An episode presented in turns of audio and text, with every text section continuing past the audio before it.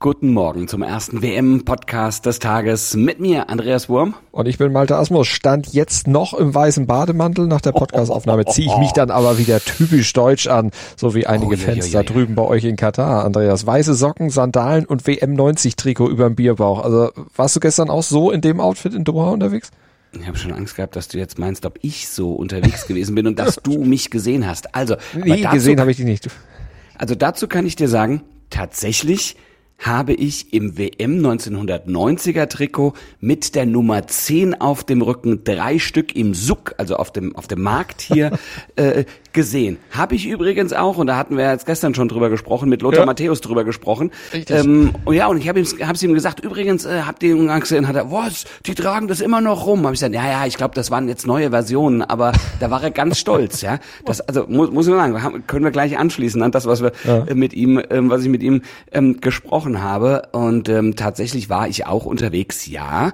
Ähm, ich war in einer Shopping Mall. Du kannst es dir kaum vorstellen. Also wir können uns wahrscheinlich alle kaum vorstellen. Äh, äh, Villaggio heißt das Ding.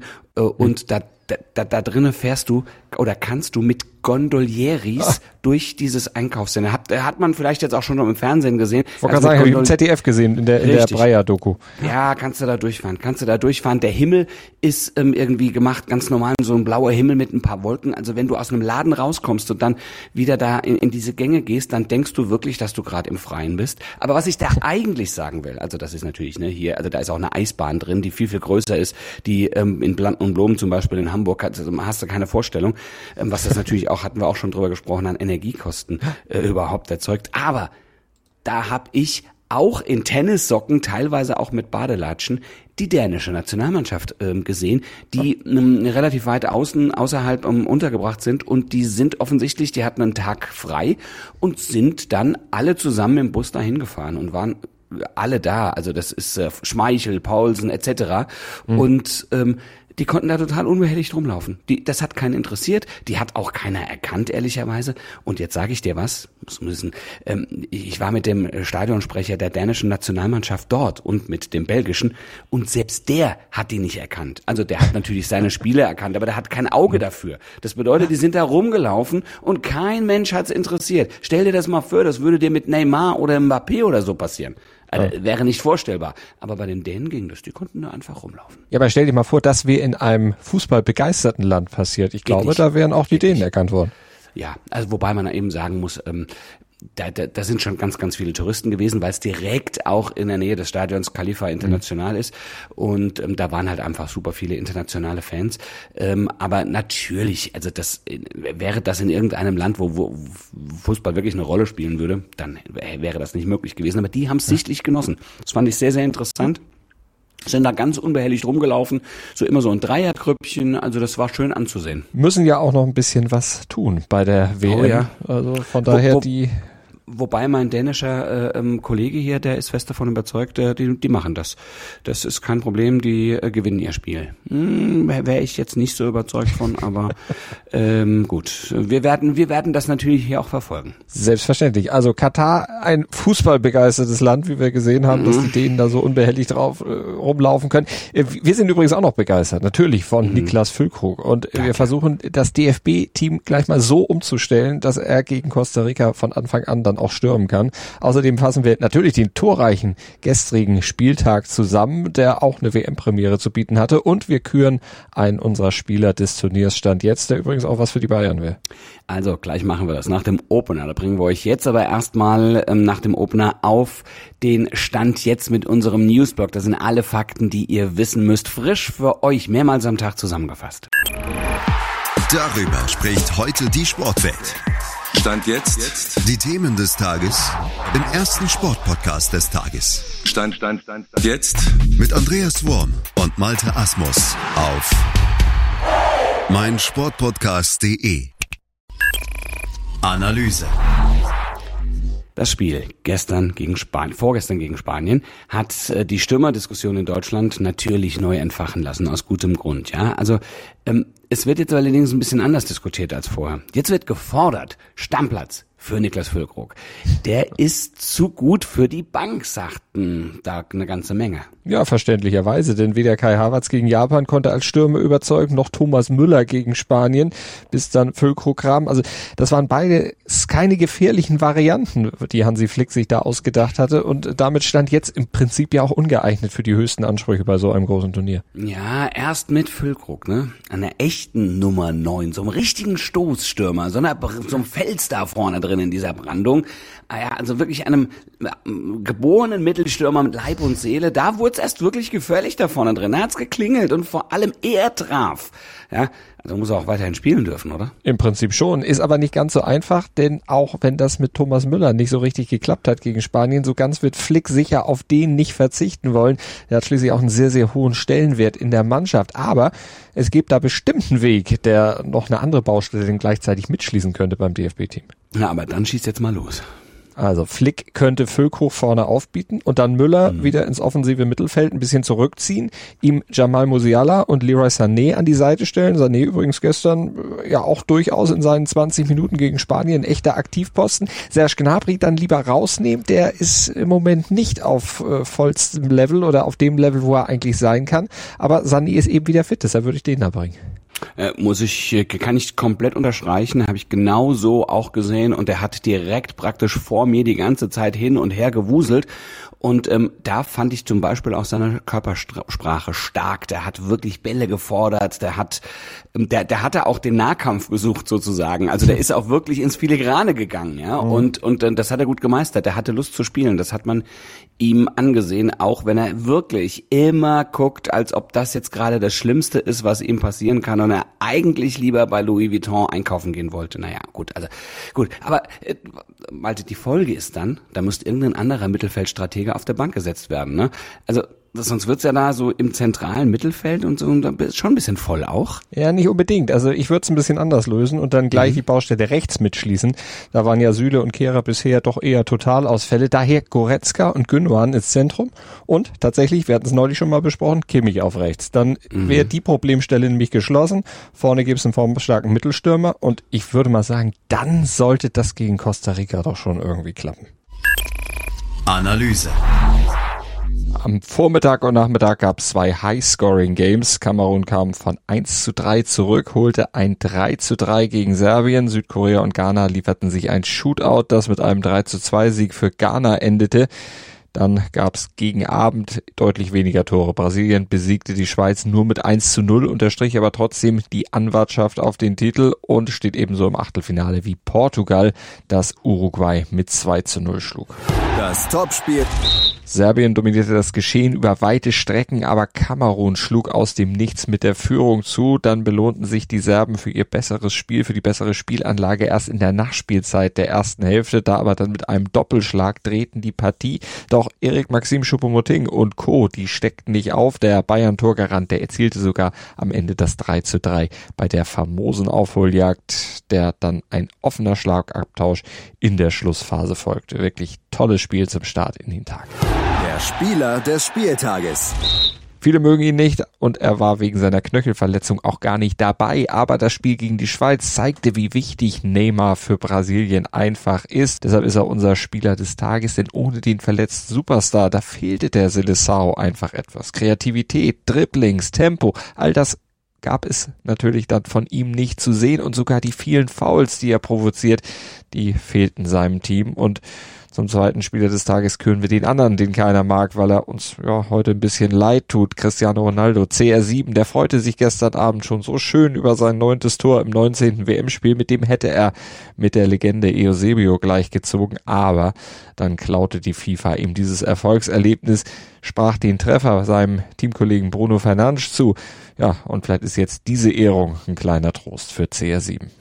Das fiel sonst noch auf. Und vielleicht hätte Kamerun mit einem richtigen Torhüter mehr als nur einen Punkt aus dem Duell mit Serbien geholt, aber die eigentliche Nummer eins, André Onana, der wurde wenige Stunden vor Anpfiff der Partie aus nicht näher genannten disziplinarischen Gründen suspendiert und sein Vertreter Devis Epassi, der hinterließ nicht gerade den sichersten Eindruck und war vielleicht auch schon mit den Gedanken in der Pause, als er in den sechs Minuten Nachspielzeit die Serben Pavlovic und Milinkovic Savic zwei Tore erzielen ließen, Doppelpack in der Nachspielzeit Sowas hatte es zuvor in der WM-Geschichte auch noch nicht gegeben. Hintergrund. Zwei Drittel der Gruppenphase ist jetzt vorbei.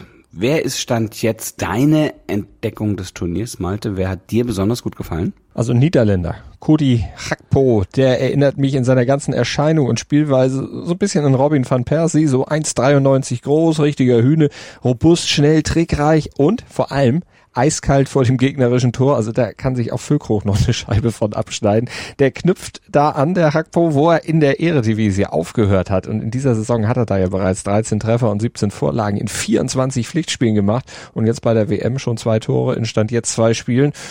Ja, kann sich sehen lassen. Vor allen Dingen sein Strahl da zur Führung beim 1 zu 1 gegen Ecuador das war schon richtig sehenswert. Ja, ich fand so, immerhin, das ist so das Einzige, was da aus der holländischen Ecke sehenswert irgendwie kam. Also die haben sich wieder so ein bisschen durchgewurscht, aber so sehen, da, Sachen sind dann wirklich so schöne Momente, wo du dir denkst, boah, da äh, blitzt auf einmal so ein Stern, der vorher noch überhaupt gar nicht gefunkelt hat. Ja? Und ja. na klar, wenn wir von Sternen sprechen, dann sprechen wir natürlich auch von den Meisterschaftssternen. Ne? Die Bayern sind wohl an ihm dran. Das berichten zumindest niederländische Medien. Da soll es wohl nach der WM Gespräche geben. Denkbar schlecht, weil da hat er ja seinen Marktwert dann nochmal hoch gewienert, ja, aber ganz ordentlich, ja. Exakt, da könnte es mir schon zu spät sein, weil der ist kein Geheimtipp mehr. Wir kennen ihn schon und die Scouts der großen Vereine, die kennen den sowieso dann schon lange und die sind auch alle dran, die wedeln mit dicken Geldbündeln. Stand jetzt soll er 50 Millionen schon wert sein und du hast es gesagt, das entwickelt sich ja noch, also mit jedem Tor bei der WM wird Rakpo sicher teurer. Ja, scheint ja an einem Abgang in der Winterpause zumindest nicht abgeneigt zu sein. Er hat ja äh, das Ganze schon mehrfach so angekündigt, äh, dass er spätestens im Sommer Sommer für sich den nächsten Schritt machen will. Das ist ja auch immer so eine schöne Formulierung, wenn es darum geht, dass man eigentlich den Verein für mehr Geld verlassen will. Und aber ich will den nächsten Schritt machen, ähm, äh, vielleicht ja in die Bundesliga und vielleicht ja dann zum FC Bayern. Ja, Frali, ob Bayern das, was dann aufgerufen werden muss, berappen will, vor allem der spielt ja am liebsten außen. Das ist ja seine Lieblingsposition, aber da sind sie ja eigentlich schon super besetzt. Aber naja, gut, äh, Klasse kann man immer haben. Deshalb warten wir doch einfach mal ab, was da kommt. Das bringt der Sporttag. Stand jetzt. Der letzte Spieltag der Gruppenphase beginnt heute um 16 Uhr in der Gruppe A mit den Parallelspielen Ecuador gegen Senegal und Niederlande gegen Katar. Ja, und theoretisch könnte sich sowohl äh, Ecuador als auch der Senegal noch fürs Achtelfinale qualifizieren. Ja, höchst theoretisch. Dafür müssten sie schon ja den die ausgeschiedenen Kataris, also die müssten die Niederländer wiederum schlagen und die sind natürlich hoch favorisiert. Ob die da was anbrennen lassen, also ich weiß ja nicht. Ja, stimmt schon. Also man hat zwar auch schon Pferde vor Apotheken kotzen sehen. Natürlich, natürlich. Klar. Und so stark waren die Niederländer wirklich nicht bisher. Das, stimmt alles. Katar dürfte da aber kein Stolperstein sein, glaube ich. Also macht die Ausgangsposition für das erste Spiel dann, für die ersten Spiele wirklich einfach. Ja, ja, bin ich, bin ich komplett bei dir. Also das ist, und die Kataris da, die, die, hoffentlich kriegen sie jetzt nochmal einen ordentlichen Abschied hier. Das, nun ja, und, und dann mal, mal gucken, ob dann hier das Licht ausgeschaltet wird. Im Moment ist es ja alles noch sehr imposant, aber vielleicht wird dann Merchandise und so eingepackt da bin ich sehr gespannt, das zu beobachten. Ecuador hat vier Punkte. Denen würde ein äh, Unentschieden reichen. Senegal braucht einen Sieg, um an Ecuador vorbeizukommen. Ja, und Ecuadors personifizierte Lebensversicherung Enna Valencia, der hat ja alle drei Tore seiner Mannschaft stand jetzt geschossen, der geht leicht angeschlagen ins Duell. Ja, und um 20 Uhr entscheidet sich dann auch die Gruppe B mit den Duellen oh oh, Wales gegen England und Iran gegen die USA. Das, wenn das da der Sport nicht politisch ist, dann weiß ich es auch stimmt. nicht. Also England würde selbst bei einer Niederlage mit drei Toren Unterschied das Achtelfinale erreichen. Wales wäre erst bei einem Erfolg ab vier Toren Vorsprung sicher weiter und die USA, ja gut, denen hilft nur ein Sieg gegen Iran. Denen wiederum würde auch ein Remis reichen, wenn gleichzeitig Wales nicht gegen England gewinnt. Die USA gegen den Iran, das ist aber auch ein Politikum. Ich habe es ja gerade schon ja. angesprochen. Im Vorfeld gab es ja schon Wirbel um eine falsche Iran-Flagge, die der USA-Verband im, im Netz gepostet hat. Da fehlte das Symbol, das Allah darstellt und insgesamt hat das Duell ja auch ja, insgesamt auch eine sportliche Geschichte. Ja, erinnern wir uns zurück, WM 98, da gab's das Duell auch mal in der Gruppenphase. Da tauschten beide Teams vor dem Anstoß sogar Blumen aus, posierten für ein gemeinsames Foto und bekamen später von der FIFA dafür dann auch den Fairplay-Preis. Und die Iraner, die gewannen 2 zu 1. Und das war historisch der erste Sieg bei einer WM-Endrunde für das iranische Team und dann ausgerechnet gegen den, äh, wie es in Iran heißt, Satan USA. Naja. Und wir sind der einzige erste WM-Podcast des Tages, ja, ohne Satan, mit dir und mir. Und wir sind dann morgen ja. ab 7.07 Uhr wieder überall zu bekommen, wo es Podcasts gibt. Aber teuflisch gut, ne? Na ja, natürlich. ja, du, na, mit engelsgleichen Zungen, aber teuflisch gut, du hast recht. und ihr könnt ihn abonnieren und natürlich reinhören und gerne auch bewerten mit 666 Sternen. Nein, mit 5 Sternen, das reicht. Und dann würde ich sagen, wir hören uns. Gruß und Kuss von Andreas Wurm und Malte Asmus. Schatz, ich bin neu verliebt. Was? Drüben. Das ist er. Aber das ist ein Auto. Ja, eben. Mit ihm habe ich alles richtig gemacht. Wunschauto einfach kaufen, verkaufen oder leasen. Bei Autoscout24. Alles richtig gemacht. Wie baut man eine harmonische Beziehung zu seinem Hund auf? Puh, gar nicht so leicht. Und deshalb frage ich nach, wie es anderen Hundeeltern gelingt, beziehungsweise wie die daran arbeiten. Bei Iswas Dog reden wir dann drüber. Alle 14 Tage neu mit mir, Malte Asmus und unserer Expertin für eine harmonische Mensch-Hund-Beziehung, Melanie Lippisch. Iswas Dog mit Malte Asmus. Überall, wo es Podcasts gibt.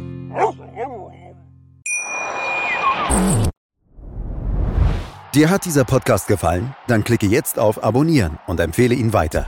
Bleib immer auf dem Laufenden und folge uns bei Twitter, Instagram und Facebook.